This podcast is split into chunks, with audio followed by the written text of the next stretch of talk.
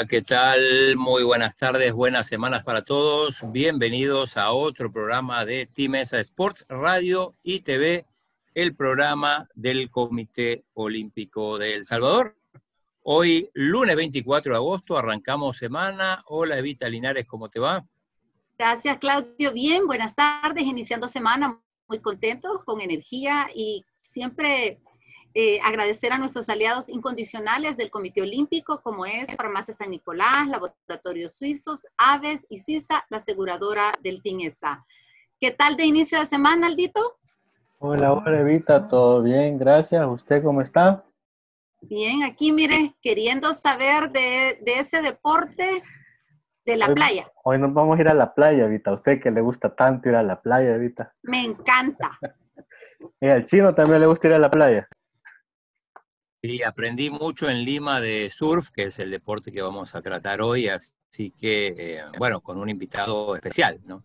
Sí, hoy tenemos al gerente técnico deportivo Antonio Sotillo de la Federación Salvadoreña de Surf. Él es venezolano, se encuentra en el país desde febrero de este año.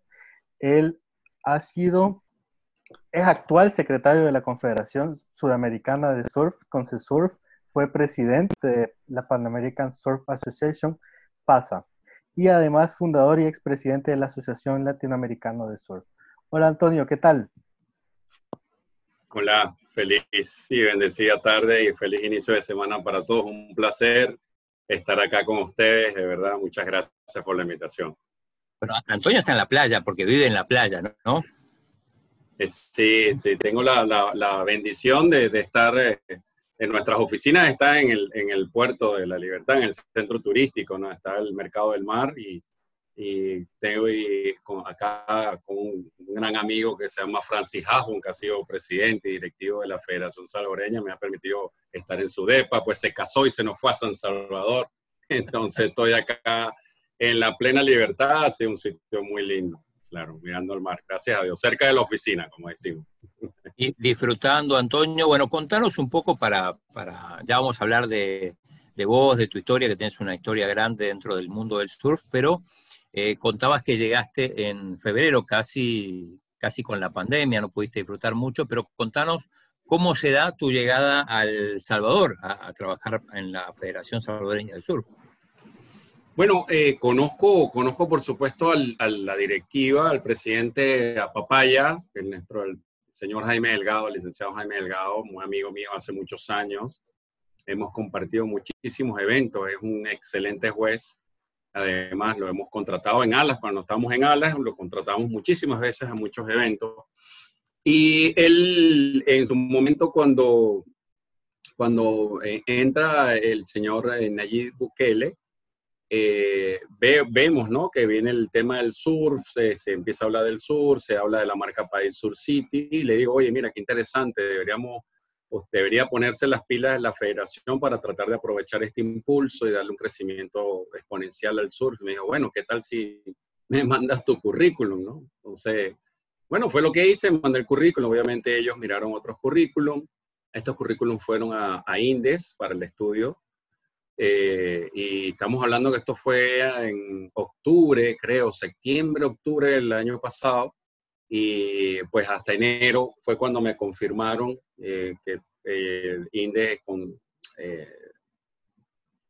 decidió que mi currículum era el que más se adaptaba a los intereses de, del crecimiento del sur que yo necesitaba, más aún cuando habían sido ya sede de un campeonato mundial, que ese año pasado también pude venir acá eh, para el ALA, que fui el tour manager, y además fui locutor del, del, Campeonato Mundial de Subsurf. Y pues eh, fue muy bueno para mí quedarme ese tiempo acá, porque fueron casi tres semanas que me quedé en El Salvador, poder hablar también con, con algunas personas del INDES y poder conocer un poco la, la dinámica, porque entendía perfectamente las necesidades de, del, del, deporte por, por Jaime y por lo que sé, he venido, yo vengo a El Salvador desde el año 2005, creo que fue la primera vez que vine, 2007. años. Sí, no, no todos los años, pero vení, desde 2007 estoy viniendo, no todos los años, no todos los años había alas, venía básicamente por los alas. Eh, hubieron varios alas que no vine, eh, pero sí, vine unas cuatro o cinco veces antes, un país maravilloso, increíble, lleno de olas, temperatura del agua perfecta y, y conocía bastante bien un poco todo el tema idiosincrático, el tema de las necesidades, el cómo, el qué necesitaba. Entonces, obviamente, armé un plan el plan que mandé fue un plan de cinco años, 2020-2024, porque no, creo que, no se puede mandar un plan a seis meses ni a un año, ¿no? Si vamos a desarrollar un deporte hay que hacer un, plan realmente ambicioso, con, metas a, corto, mediano y largo plazo, y que, tenga un, sistema de trabajo en el cual se pueda, se pueda este, lograr.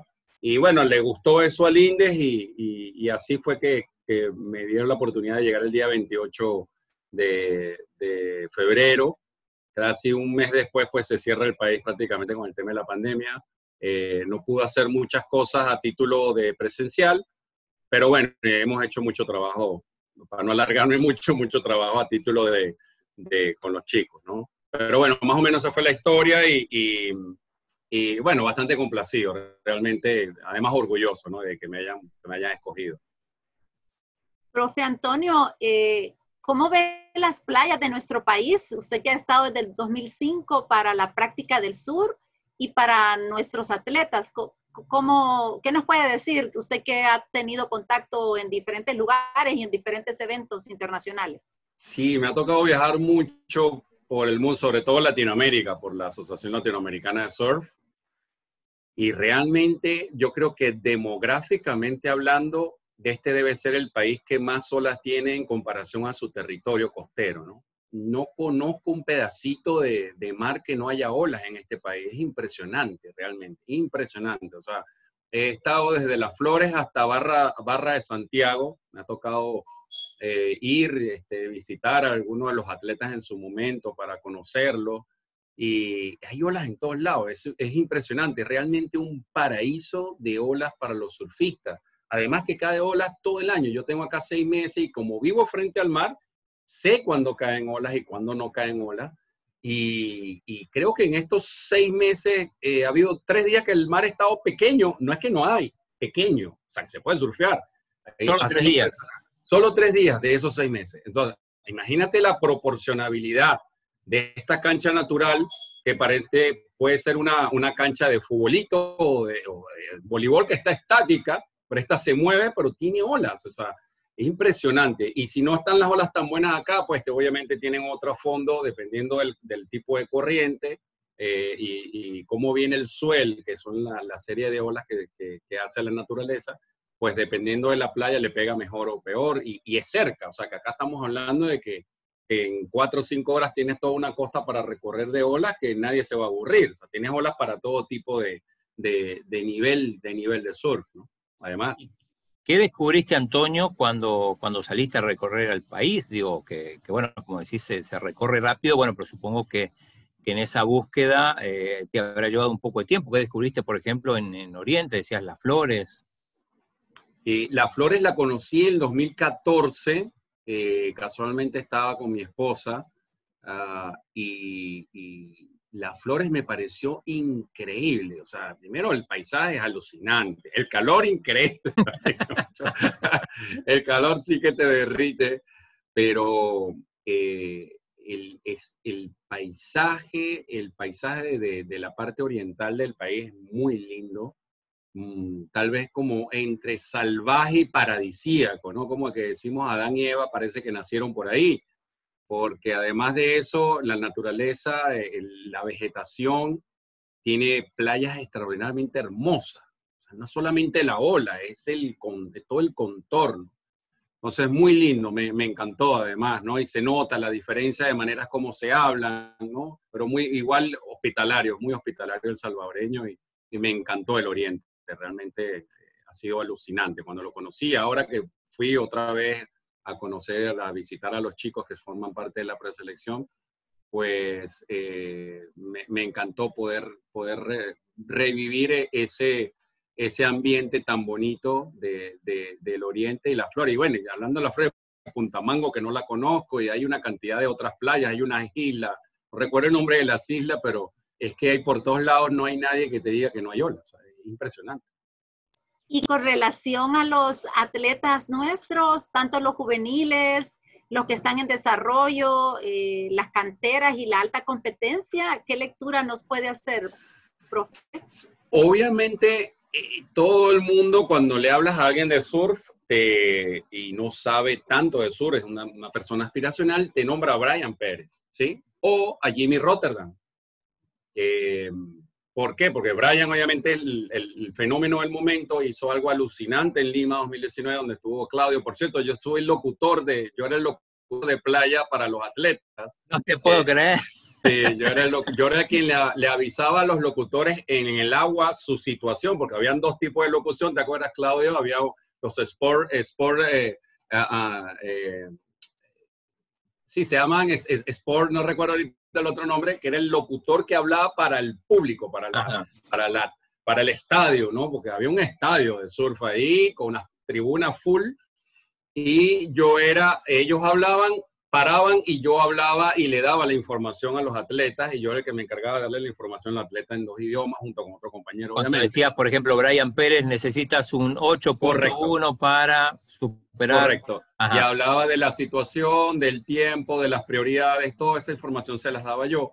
Eh, pude, pude, por supuesto, mirar el, el, fenómeno tan hermoso que fue, porque Brian Pérez no, no, se preparó para ir a Lima 2019. Brian Pérez entró a última hora por, cosa, por una causalidad de la vida, que algunos le llamarán suerte, pero bueno, eh, eh, yo le llamo estar preparados y, y, tener la oportunidad. Y cuando converes eso y te dan la oportunidad y estás preparado, pues por supuesto el resultado dio lo que tenía que dar, ¿no? Un, chico que, que, que, tiene una habilidad extraordinaria para sonreír, para no verlo nunca estresado, para... para sí, eh, eh, eh, nunca lo ves estresado y, y su buena onda y, y su buena energía creo que lo hizo conectar con el mar. Pero además de Brian, por supuesto, si la gente se acuerda, entonces hablan de Jimmy Rotterdam como un el super surfista de aquellos tiempos. Precursor, ¿no? precursor del surfing moderno, ¿no? había muchos otros surfistas, pero este fue la, la, punta del iceberg del surfing salvadoreño. Trajo eventos increíbles, fue un surfista extremadamente destacado, lo sigue siendo, eh, tiene un nivel de surfing increíble pero si quitamos esa costra ahí, esa punta del iceberg y agarramos un punzón y quitamos más abajo hay una base gigantesca de alta competencia bárbara.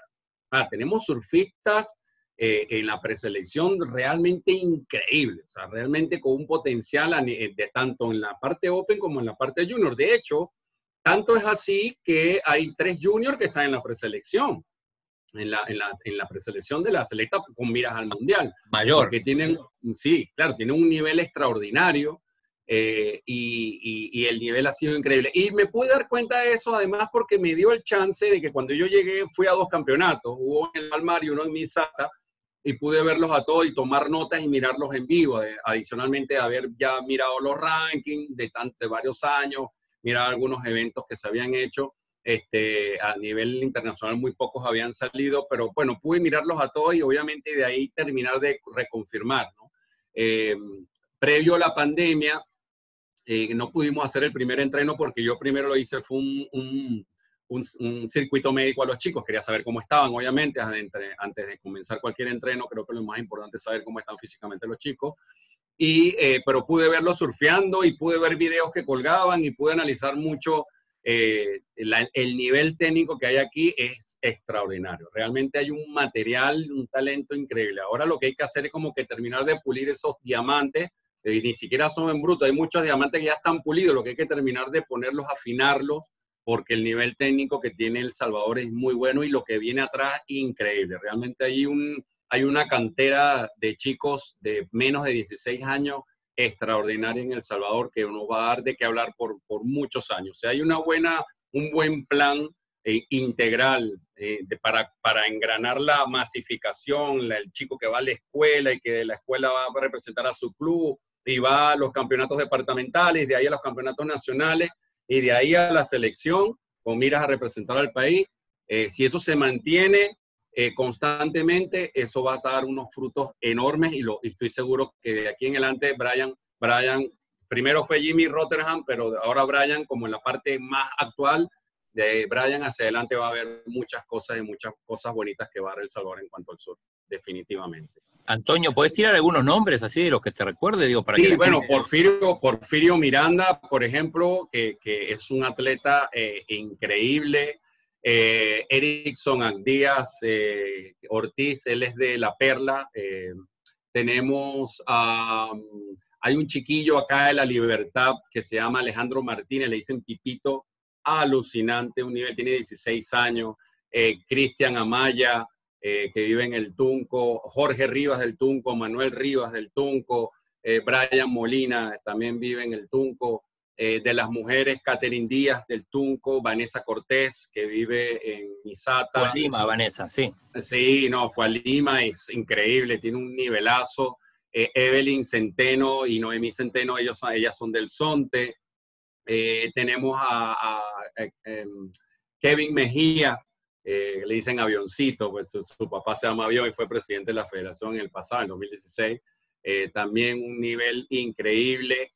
Eh, em, Rodrigo Delgado del Tunco, este, Dios mío, no sé si, eh, oh, ah, se me olvidaba alguien súper importante, Israel y Samuel Areníbar, también otros íconos, sobre todo Israel, ícono del surfing nacional, yo poco a poco los he ido convocando y, tenemos una preselección de lujo, realmente tenemos una preselección de lujo que, que concatena atletas con experiencia, con experiencia con juventud y juventud que no, ya, que no tiene mucha experiencia competitiva, pero tiene un nivel técnico extraordinario, que, le vamos a sacar un, provecho alucinante. Porque además ¿Y el de la foto? El de la, foto, el de la foto No entra en la preselección. no entra en la preselección. Si me dan mi pasaporte salvadoreño, en el Mundial Master puedo representar al país. Y recordemos, bueno, no, no recordemos, pues no lo dijimos, que sos venezolano, ¿no, Antonio? Soy venezolano, sí, sí, sí. Eh, eh, profe Antonio, cuéntenos eh, cómo fue su infancia, qué deportes hacía, un poco para que conozcamos. Yo soy de la isla de Margarita, al oriente de, la, de Venezuela, una isla que seguramente muchos habrán escuchado. Sí, sí, era, era la Hawái del Caribe, tal vez, ¿no? salvando obviamente la distancia con Puerto Rico y República Dominicana, Bahamas y todo. Lo que pasa es que Margarita como era una isla latino-hispanohablante de Puerto Libre, con playas paradisíacas, clima increíble, entonces tenía una cantidad de cosas que al latino y al extranjero le encantaba. Y, yo recuerdo mi infancia, una isla llena de extranjeros todo el año. O sea, en diciembre se venían todos los del norte, en agosto eh, todos los del sur por, lo, por el tema de muchos argentinos, muchos brasileros. Eh, venía en agosto para, huyendo del, verano y teníamos las vacaciones escolares que son en agosto y en diciembre. Una isla que vivía definitivamente y totalmente del turismo, ¿no? Tanto nacional como internacional. Una isla muy hermosa, con bonitas olas. Venezuela no tiene grandes olas, pero tiene olas de beach con mucho poder. Eh, y bueno, mi vida, yo vivía en Playa del Agua. Mi padre, yo no nací en la isla de Margarita, nací en una zona al sur con, mucha humedad, mi hermano mayor sufría de asma y mi padre decidió para curar el, asma a mi hermano irnos a un sitio seco, se mudó a la isla de Margarita. Mi infancia se desarrolló enfrente de la playa, eh, jugando voleibol de playa, fútbol en la playa, surfeando todo el tiempo, obviamente estudiando. Una de esas infancias extremadamente sanas y felices. Realmente eso se lo tengo que agradecer eternamente a mi padre, porque fue también una herencia que le puede dar a, a, a parte de mis hijos, ¿no? Poder tener esa, ese ambiente tan sano que es el mar, porque definitivamente el mar te cura de tantas cosas, eh, eh, ya comprobado desde el pasado hasta hoy, te cura de tantas cosas por todo lo que, por todo lo que significa, ¿no? Tanto física como holísticamente el mar. Por eso seguís viviendo frente al mar, digo. Bueno, tuve la suerte, imagínate, de, de, venir al mar como que es la, la, ley de la atracción, ¿no? Este, y además, pues obviamente la sede de la federación está acá abajo, y era, era, era un poco tonto tener que irme a San Salvador teniendo la sede, la sede de, de, de, la empresa con la que trabajo eh, a tantos kilómetros cuando la puedo tener al lado. Ahí estás en esta foto con Karim. Karim Sierra Alta, sí, mi gran hermano. Peruano, ¿no? un peruano, sí, una gran persona. Fundamos el ALAS en el año 2000. 2001 eh, comenzamos el primer campeonato latinoamericano de naciones y 2002 comenzamos el circuito profesional y fue una gran hazaña realmente. Ahora lo veo y digo, wow, ¿cómo lo hicimos? Pero bueno, lo cierto fue que lo hicimos y era una gran necesidad del, de Latinoamérica hispanohablante, porque los latinos tenían dos opciones, o te ibas a Brasil o te ibas a Estados Unidos. No tenías otra manera de hacer carrera profesional. El ALAS le dio a cada uno de los latinos hispanohablantes la oportunidad de hacer una carrera profesional sin tener que irte a vivir a Brasil o Estados Unidos y lograron, pues, además de ganar dinero, hacer fama, tener un nombre, tener un circuito donde podían foguearse y estar compitiendo hasta el día de hoy, ¿no? De, el 2020 tenemos 18 años de que se fundó ALA, sigue activo, obviamente también golpeada con la pandemia. Eh, todavía este año no hemos podido hacer el primer evento, esperamos poder hacerlo en México, todavía está por confirmar a finales de, de noviembre, con el favor de Dios, ojalá que así sea, Dios primero.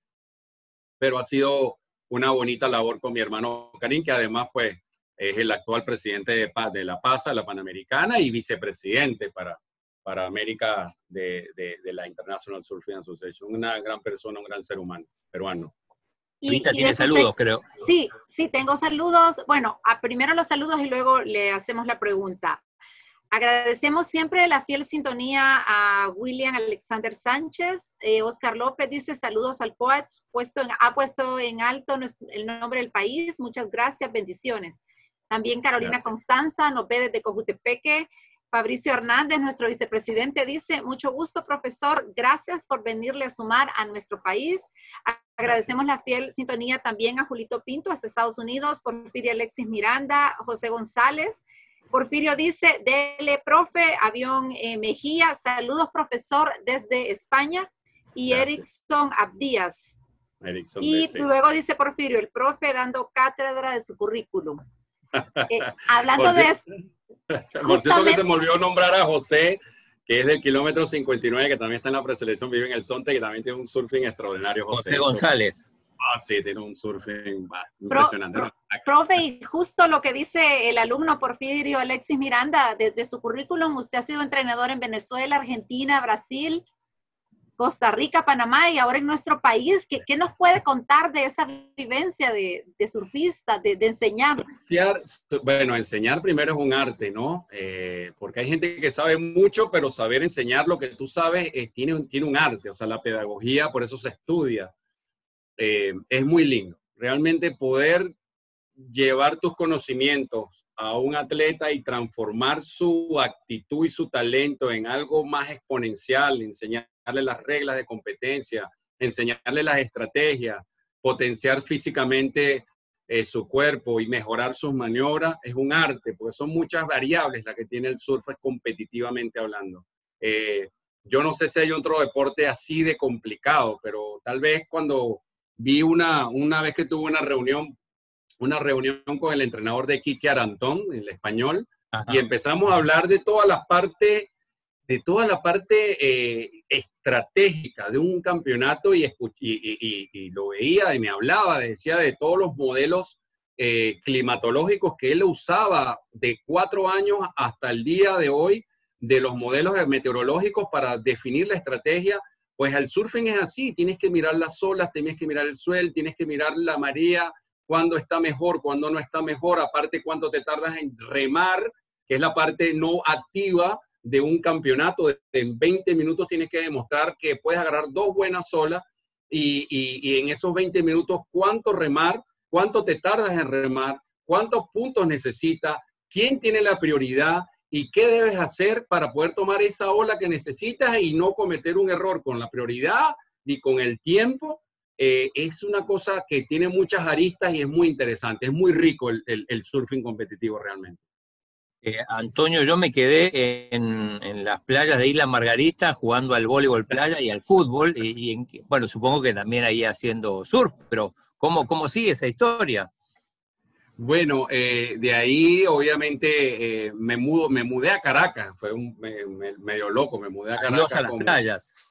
adiós de, de, cierta manera, ¿no? Pero siempre iba porque Caracas tiene una provincia que se llama La Guaira, eh, el estado de La Guaira, que, las playas quedan también a 30 minutos. y de ahí me fui a Caracas a trabajar, siempre con el sur, siempre vendí cosas de sur, fui representante de ventas y me tocó distribuir una marca importante de zapatos con esta persona, por cierto, que esa foto que ven ahí, eh, eh, Arturo del Busto, panameño, y era el representante de, la, de una marca que se llama Vans, de zapatos Vans, que todo el mundo lo sí, conocidos. Y claro, él fue el gerente general. Y un día lo vi en la playa, no ese mismo día, ese día esa tabla que ven ahí se partió, se me partió contra unas piedras, la volví triza y Arturo me fue a, preguntar qué te pasa. Le dije, todo estoy bien, la tabla no, sí que murió. Pero bueno, me ofrecieron la distribución, busqué unos socios y montamos una empresa durante ocho años. Estuvimos vendiendo este, varias marcas, entre ellas van en Caracas. Me fui bien y ahí eh, me tocó ser presidente de la federación eh, por ocho años eh, dos, dos periodos y bueno, fue una etapa muy bonita del surfing venezolano donde supimos aprovechar muy bien. Dimos, no habíamos tenido nunca campeones mundiales y en esos ocho años tuvimos seis campeones mundiales en la ISA y fue pues unos resultados bien ricos, ¿no? Este, poder aportar en la estructura organizacional y poder permear este, desde lo más arriba hasta la, hasta la semillero, el surf, fue una experiencia muy buena para mí que, no, que me permitió aprender muchísimo. Y, Caracas, pues también fue una experiencia. Estar en la ciudad, por supuesto, te da, te da una, una, una visión también un poco más amplia de muchas cosas y me enseñó mucho. Realmente fue, fue muy importante. Profe, y en relación a, a esa vivencia de, de, lo, de locutar, ¿Cómo, ¿Cómo, nació eso? Eh, ¿Ha sido espontáneo o fue aprender algo de locución? Eh, Totalmente, fue una cosa que nos tocó a Karim y a mí. Imagínense que cuando comenzó el tour latinoamericano, éramos, nadie nos creía. O sea, nadie, estos están locos, los locos, que un tour latinoamericano de Argentina hasta México, están locos. Ahí está mi amada esposa con, con, con sus hijos, a la izquierda está John y a la derecha Mauricio le mando un saludo a ellos, un beso y un abrazo a mi esposa amada. Espero tenerla pronto conmigo. Eh, eh, era una locura, o sea, ¿cómo, cómo, cómo hacíamos? O sea, hacíamos todo. Entonces nos tocaba a veces ser locutor, el locutor, él era el jefe de UES, yo era el director técnico del evento, yo armaba la serie, los tiempos, el cronograma y él era el jefe de UES.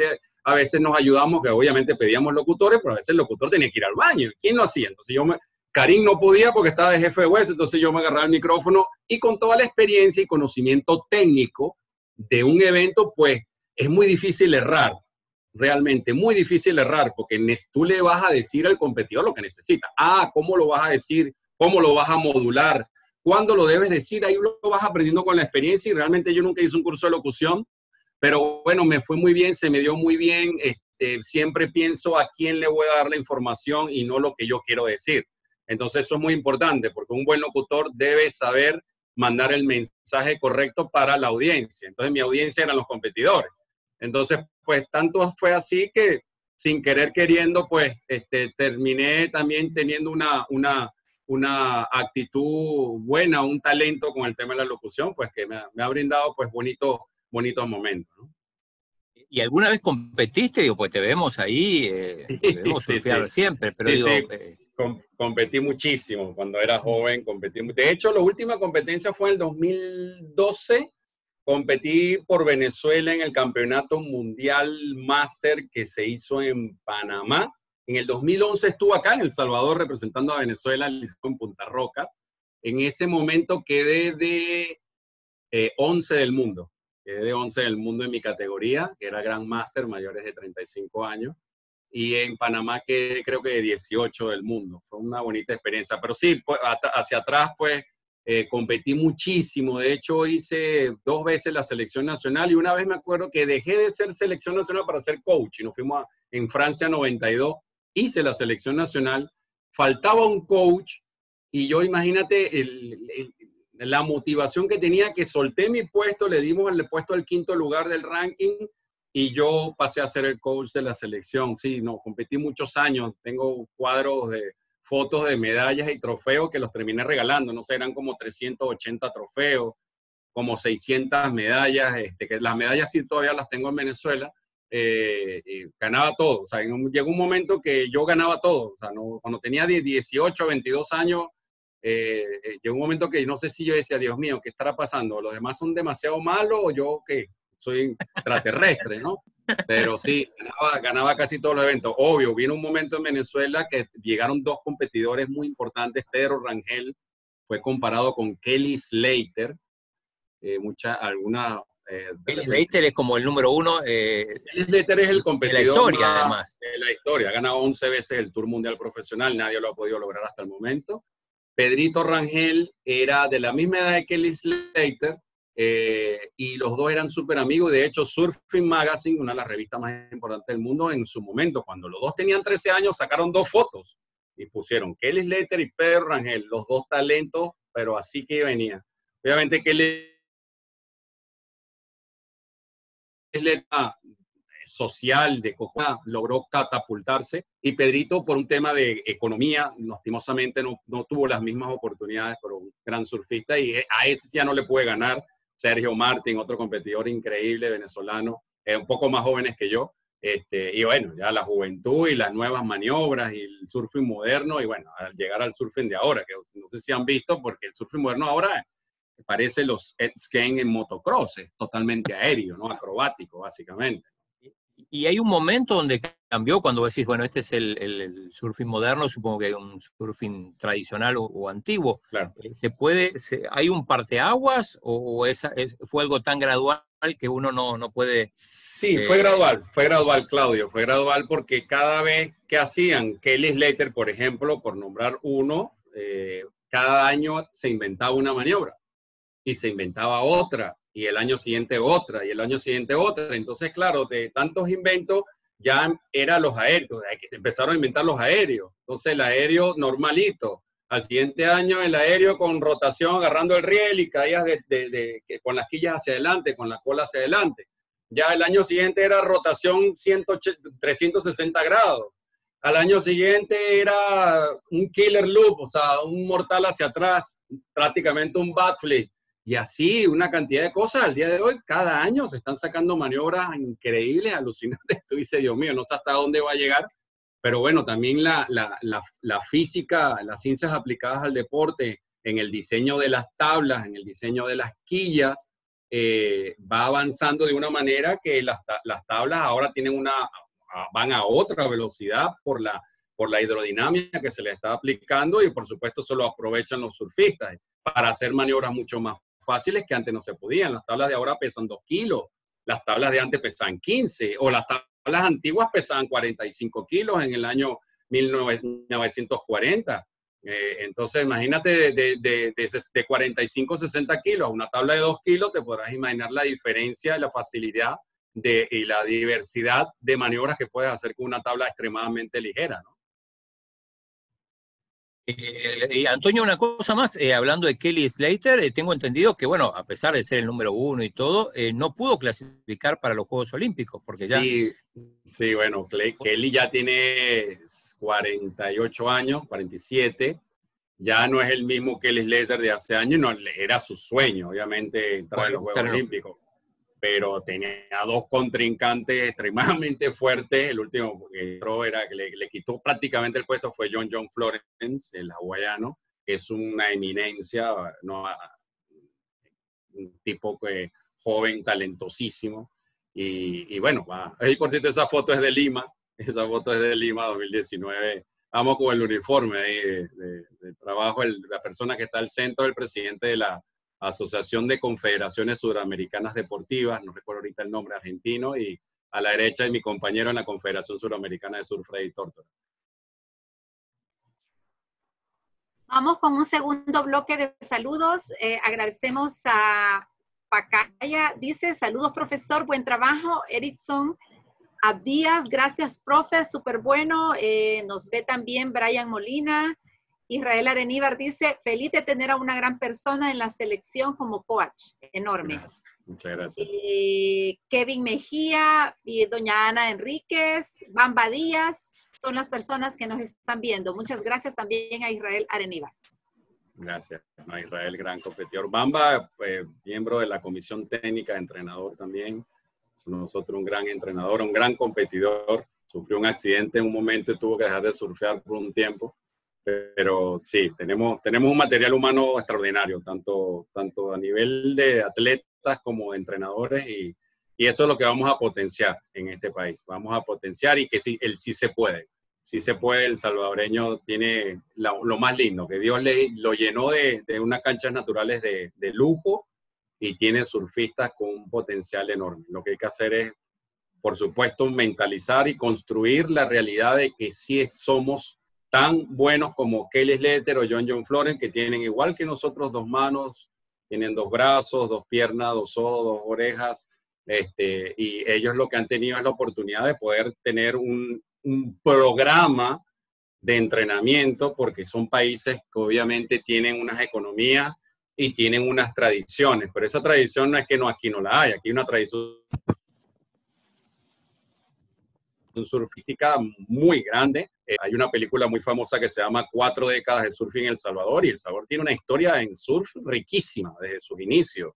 Así que eh, tradición hay, lo que hay que hacer es, eh, como quien dice, ordenarnos bien, creárnoslo, creérnoslo, que de hecho es lo que he estado trabajando mucho en la parte psicológica con los chicos en esta cuarentena, en, en, en la programación neurolingüística, en que somos tan capaces como cualquiera y que no tenemos que sobreestimar a nadie, pero tampoco subestimarnos nunca, que somos, además vamos a estar en nuestra casa y eso es una ventaja, que el próximo preolímpico no va a ser fácil, también van a venir las grandes estrellas del surfing mundial profesional, eh, pero vamos a estar nosotros en nuestra casa y eso va a ser una ventaja, ¿no? Y los aplausos del público, el apoyo del público, el conocimiento de la cancha para nosotros va a ser una ventaja y Dios bendito, Dios primero y con el esfuerzo y el sacrificio, con, como le digo a los chicos, con los cuatro pilares del éxito, con amor, pasión, disciplina y respeto, vamos a lograr ir a Tokio 2021. Eh, Antonio, ¿cómo, cómo, cómo tomaste la, la, suspensión del Mundial? ¿no? Porque digo, lo, lo tenías ahí tan cerca eh, no sé si en algún punto hasta pudo llegar a ser positivo o fue una, digo, en el sentido que vas a tener más tiempo para preparar o, fue una decepción que no se pudo hacer en su momento. Fue el mejor regalo que me pudo haber dado Dios. Imagínate que yo llegué en febrero. Eh, para en positivo, profe. En positivo lo tomó. Fue el, mejor regalo que me dio. Total. Me dio, me dio un espacio de tiempo, me dio un, un año más para entrenar a los chicos, o nueve meses más para entrenar a los chicos, por lo menos en la parte presencial, pero tengo un año y tantos meses para poderlo, ya que los venía entrenando desde, el Zoom de manera virtual, mandándoles entrenos, eh, entrenos cada día. Eh, por cierto que el profesor Carlos del Comité Olímpico, este, con él comparto mucho el, todo el tema de los entrenamientos y lo que estamos haciendo con los chicos.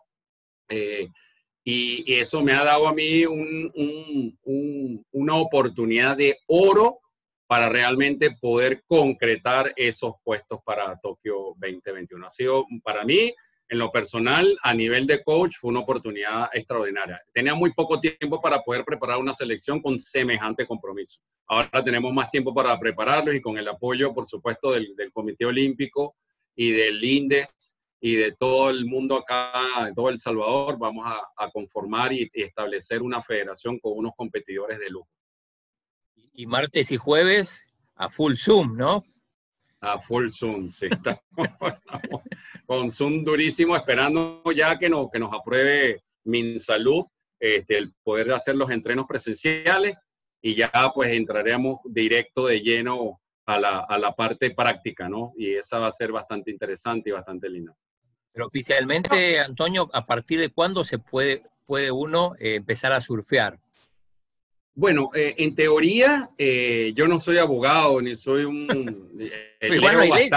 leo, bastante, sí, por eso, ¿no? leo bastante. En teoría, individualmente, las personas pudieran entrar al agua como veo a las personas que individualmente pudieran darse un baño en la playa, como que individualmente pudieran salir a hacer bicicleta y pudiesen jugar voleibol, etcétera, individualmente. Pero a nivel de selección necesitamos un permiso de mi salud, lo cual me parece correcto, y de, de, INDES, para también establecer unos protocolos eh, que nos supervisen, lo cual me parece fantástico. No hay mejor manera que trabajar de manera integrada y coordinada, ¿no? Y en eso yo creo que el INDES está, está haciendo un, papel correcto en poder tratar de eh, hacernos sentir que es importante que trabajemos coordinados, de que trabajemos con los protocolos, porque tenemos que cuidarnos, porque el virus existe. Independientemente de la opinión que podamos tener muchos, yo en lo personal creo que nos han hablado, le digo pandemia en vez de pandemia, porque definitivamente han exponencializado el, el, el, el virus y para hacernos creer algo que no es culpa de los salvadoreños, ni es culpa del presidente, ni es culpa de ninguna nadie en Latinoamérica, es culpa de las grandes empresas multinacionales de farmacéuticas que se han dedicado a, a encerrarnos de una manera increíble, pero el virus sí existe y sí te afecta y hay que cuidarse del virus. O sea, como así otras gripes fuertísimas que han pasado y que siguen pasando, este, hay que cuidarnos del virus y tenemos que mantener un protocolo sanitario de bioseguridad que nos permita con éxito poder estar en presencia cada uno de nosotros, hacer estos entrenamientos prácticos con éxito. Pues no vamos a hacer nada a irnos a enfermar a los entrenos prácticos para tener al chico 15, 20 días enfermo, que sé que no les va a pasar nada porque son jóvenes, son saludables, y, que yo pierda un, un, atleta durante 20, 30 días. Quiero tenerlo todos los días que pueda mientras tenga el, tengamos la posibilidad de hacer los entrenos eh, presenciales, pero salvando las medidas de bioseguridad, como imagino en el, en, el, comité los tienen, como las tenemos todos y que debemos, debemos seguirlas, porque tenemos que ser responsables. Profe Antonio, aparte de la, de la parte técnica, táctica que usted le enseña a, a sus pupilos, ¿qué otros elementos considera usted importantes, aparte de la autoestima que nos estaba hablando? Bueno, hay cuatro elementos básicos en los entrenos, ¿no? Que son la, física, la técnica, eh, la táctica y la psicológica. Son los cuatro elementos y en esos cuatro elementos no, nos, nos, nos, enfocamos. Yo, como le dije, Eva, yo en la parte psicológica le he dado mucho, mucho énfasis. De hecho, hago, aprovecho a dar la, la buena publicidad. El profesor Pancho Fab que ha sido contratado por el Comité Olímpico gracias al, licenciado Palomo, eh, que tuvo a bien a contratarlo. Hemos tenido un curso que se llama Pacífico y Volcán, ya vamos, creo que por la séptima, octava semana, y ha sido un curso maravilloso que estamos tomando algunos de los entrenadores eh, de, varias, de varias federaciones y que me ha ayudado muchísimo eh, a, tener un poco más de conciencia, practicidad y especificidad en algunos puntos de la parte física y de la parte psicológica.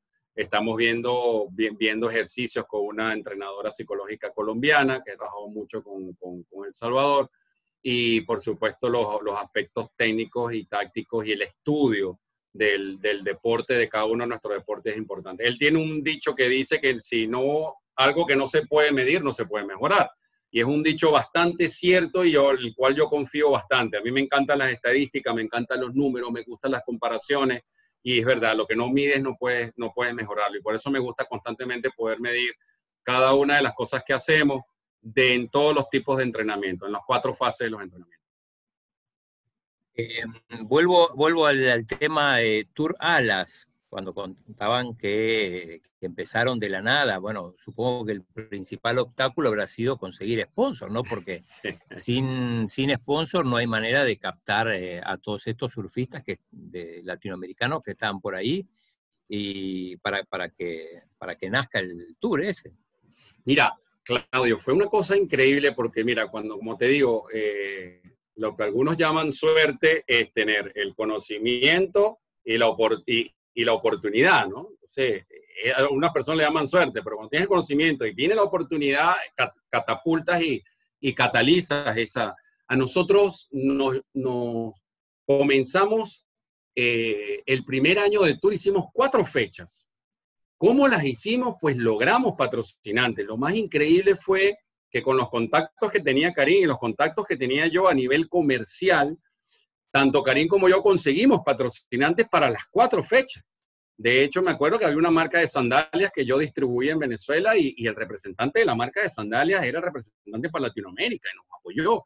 Karim consiguió también a través de Perú varios patrocinantes. Cuando nos fuimos a Venezuela... ¿Sandalias Riff?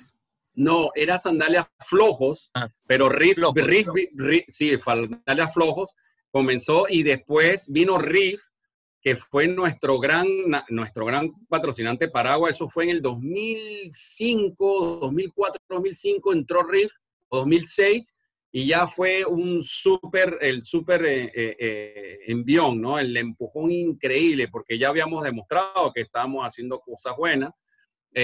hicimos ese, me acuerdo que el primer año hicimos, hicimos Perú, Venezuela, República Dominicana y Panamá. Y Panamá también nos, conseguimos en ese momento, logramos firmar contrato con Ocean Pacific, es una marca legendaria, eh, el distribuidor de Ocean Pacific de Latinoamérica estaba en Panamá y nos apoyó muchísimo. tuvimos una energía, una atracción bastante linda, creo que contagiamos a la gente con la idea, ¿no? La idea era maravillosa, o sea, tenía un, tenía un engagement muy fuerte con los latinos hispanohablantes que decíamos, bueno, necesitamos esto, los atletas apoyando, las marcas también apoyando, porque las marcas vieron en, en el Tour Alas una manera económica y explosiva de hacer publicidad. Eh, y eso fue muy lindo. Le dimos, le dimos material a la televisión, a las revistas, o sea, llenamos de noticias en Latinoamérica a nivel del surf. Entonces, todos los medios latinoamericanos, en ese momento había muchas revistas, muchas revistas, este, obviamente impresas, que, decían, wow, gracias a Lalas tenemos material, tenemos estrellas.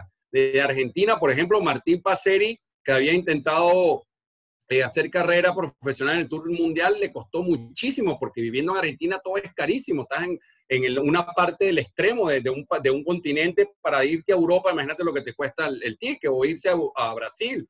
Martín terminó siendo campeón latinoamericano en el 2006, si mi memoria no me falla, y fue un salto exponencial. Gracias a Lala pudo ser una estrella este, que ya lo era, pero mediáticamente pudo catapultarlo. Y así muchos en Panamá, de Costa Rica, de, de, Perú, etcétera. El mismo Jimmy Rotterdam participó varias veces, Rotterdam participó varias veces, Israel Areníbar, este, Porfirio Miranda, eh, Israel, etcétera, participaron en, eventos alas y eso le da una, eh, una, una exposición mediática fantástica. Entonces, ese feeling latino de unirnos de necesidad también lo sintieron las marcas y vinieron, ¿no? Este, con, mucha fluidez. La verdad que fue bien lindo, increíble. Yo me lo, ahorita lo veo y digo, wow, ¿cómo lo logramos? Y, y que eh, había engagement, había, había sentimentalismo, había, había una, un compromiso de todos de apoyarnos, ¿no? Eso es lo bonito de los latinos.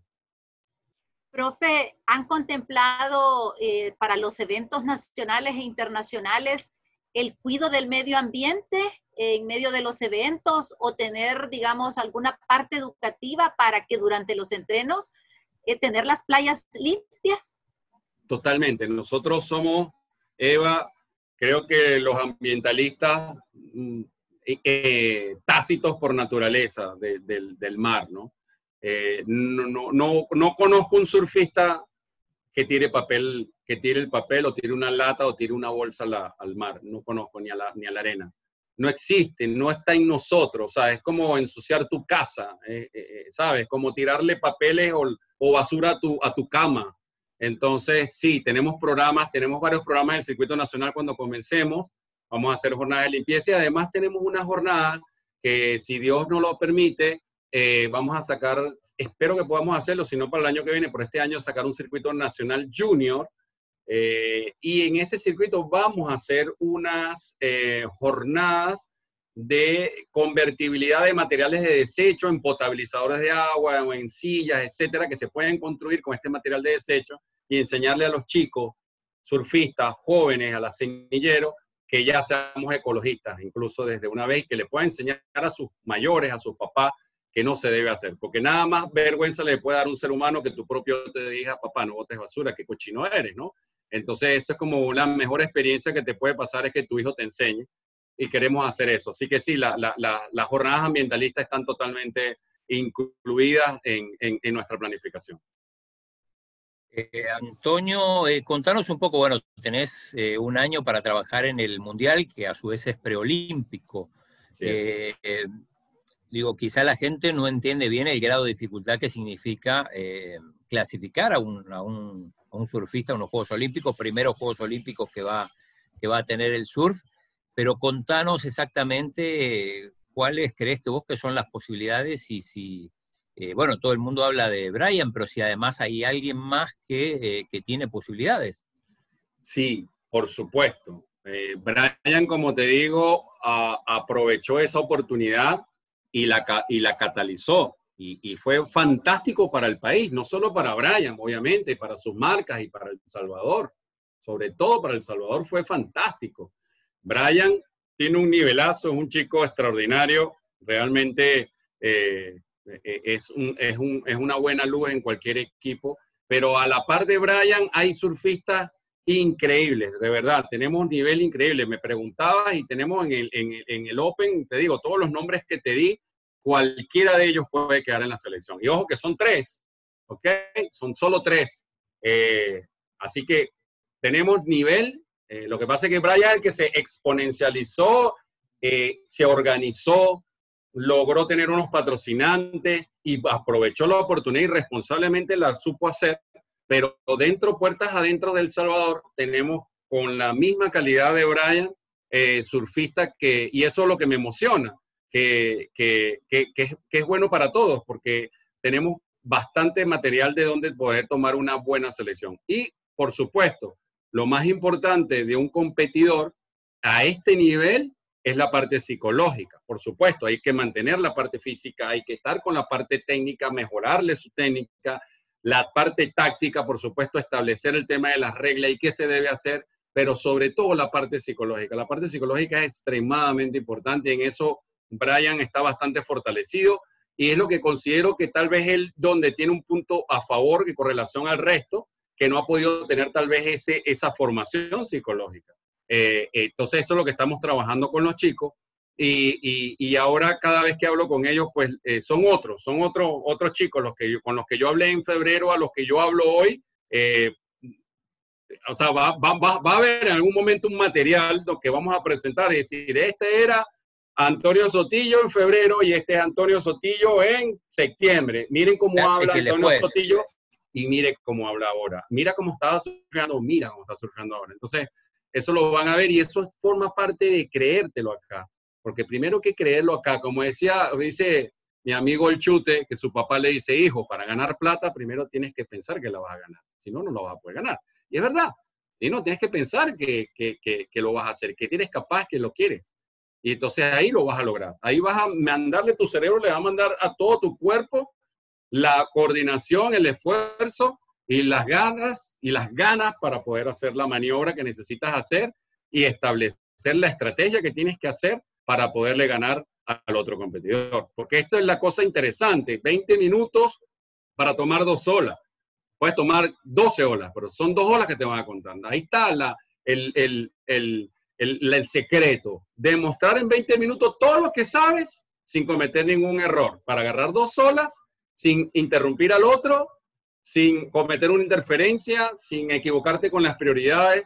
Y eh, eh, eh, eso tiene un tema táctico muy fuerte, pero sobre todo psicológico de sentirte seguro de que puedes, toda esa cantidad de multitask, ¿no? Esta cantidad de tareas que tienes que hacer a la vez en 20 minutos, pues poderla hacer para poder ganar el clasificar hasta la final, ¿no? Y clasificar a Tokio. Y trabajar también bajo presión, ¿no? Porque a veces sabes que necesitas un, un, 8 o necesitas un puntaje alto porque tu rival acaba de hacer un buen puntaje y, también hay que lidiar con eso, ¿no?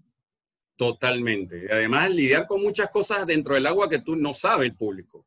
Adentro del agua puede estar el competidor diciéndole al otro de todo puede estarlo tratando de, desorientarlo, puede estarle diciendo groserías, puede estarse metiendo con su familia, puede estar simple y llanamente este, dándole vueltas desde lejos, tratando de, quitar la atención de donde tiene que estar. Hay muchas cosas en las tácticas de competencia eh, dentro del agua que, no lo ve el, televidente, que no lo ve el público, que ni siquiera los jueces pueden ver tampoco, no pueden, primero no lo pueden escuchar, pero hay muchas cosas muy, muy, muy, muy sutiles que no se notan eh, y que, te, pueden afectar en el rendimiento. Totalmente, y eso me importa.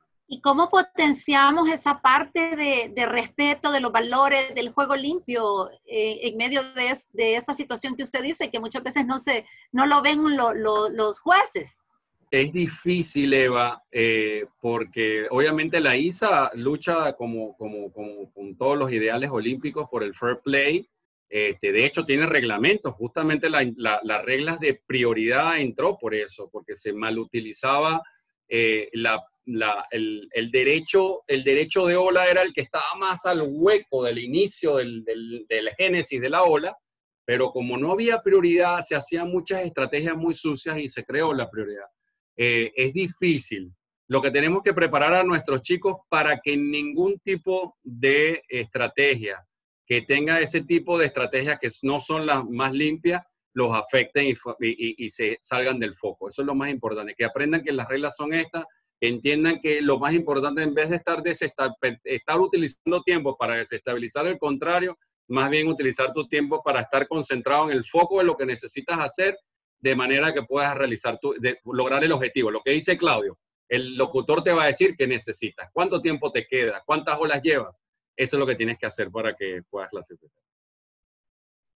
Eh, bueno, Antonio, eh, yo creo que ya estamos, este, aprendimos mucho. Eh, Vita me parece que tiene unos saludos finales, ¿puede ser? Sí, claro que sí. El profe tiene mucha barra, todos sus alumnos de sur. Porfirio Miranda dice, gracias por representar a los surfistas salvadoreños y a la preselección. Israel Areníbar, siempre positivo coach, y también nos ve de la directiva, Ann Lozano. Ann Lozano. Un saludo para Ann. Gracias a Porfirio, gran competidor. Heathcliff, el famoso Heathcliff, cada vez que ven sus, sus, eh, eh, sus posts, eh, tiene maniobras increíbles. un saludo a Samuel y a Israel Areníbar, que son dos, dos hermanos que tienen una talla increíble.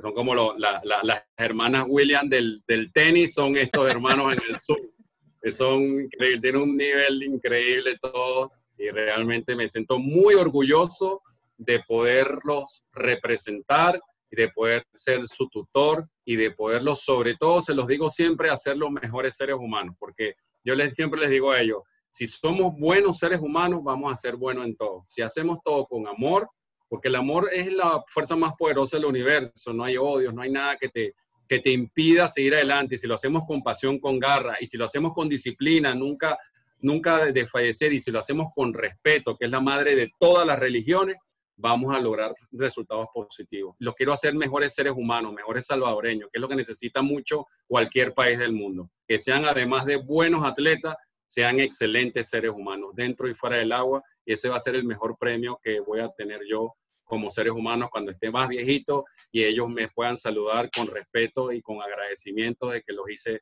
mejores, mejores humanos, mejores salvadoreños, que se progresaron, que, que entendieron que tenían que, que, que culturizarse, que estudiar, que mejorarse. Eso va a ayudar no solamente a, a, a, su familia, sino al, pueblo donde viven y por supuesto al país, ¿no? Que, que, que, va a tener un mejor resultado futuro muy cercano y muy rápido tenemos otro, apasionado.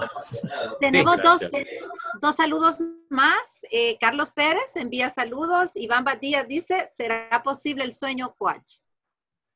El sueño sí es posible porque primero comienza acá. Eh, todo sueño comienza acá y hay que creerlo. Y yo que he mirado surfing por muchos años, sé que se puede. Eh, estoy seguro que se puede sé que los chicos tienen el nivel, les sobra el nivel.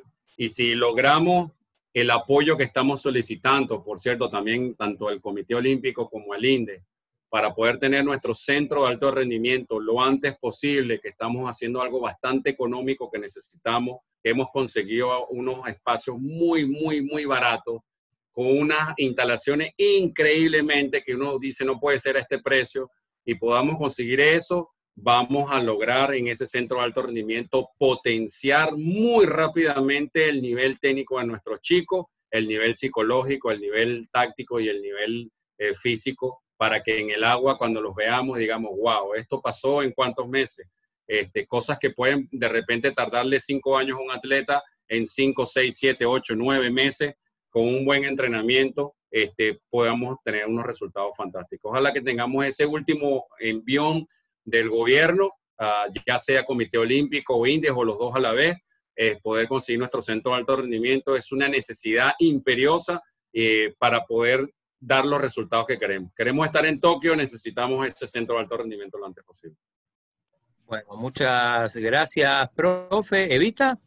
Sí, también nosotros reiterar los agradecimientos a nuestros aliados incondicionales, CISA, la aseguradora del TINESA, Aves, Laboratorios Suizos y Farmacias San Nicolás. Sería hasta mañana, Aldito, y no sé qué tenemos, cómo está la agenda. Mañana vamos a hablar del Colegio Especializado de Alta Competencia FESA y seguramente vamos a hablar sobre béisbol porque tenemos como invitado a Jorge Bajaya, presidente de FESA.